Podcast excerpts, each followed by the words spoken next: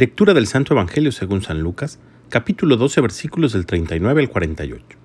En aquel tiempo Jesús dijo a sus discípulos, fíjense en esto, si un padre de familia supiera a qué hora va a venir el ladrón, estaría vigilando y no dejaría que se le metiera por un boquete en su casa.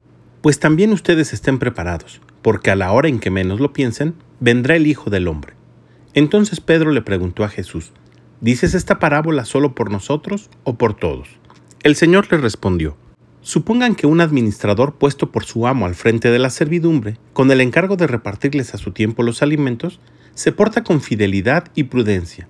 Dichoso ese siervo si el amo a su llegada lo encuentra cumpliendo con su deber. Yo les aseguro que lo pondrá al frente de todo lo que tiene.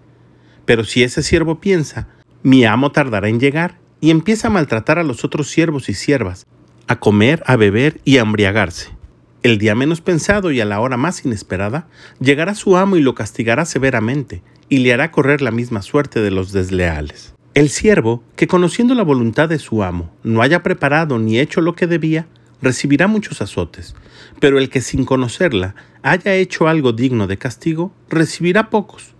Al que mucho se le da, se le exigirá mucho, y al que mucho se le confía, se le exigirá mucho más. Palabra del Señor.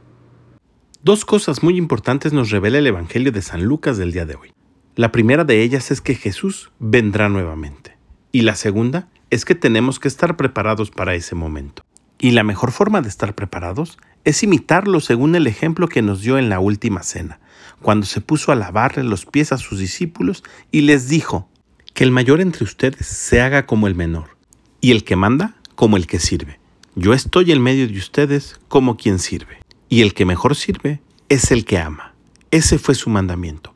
Ámense los unos a los otros como yo los he amado. Si somos capaces de mantenernos en la caridad y en el servicio, Jesús nos encontrará cumpliendo con nuestro deber y nos dará el premio de la vida eterna en su presencia. Pidamos pues al Espíritu Santo que seamos capaces de amar y tener un corazón dispuesto a ayudar al que lo necesita. Que tengas un gran día y que Dios te bendiga.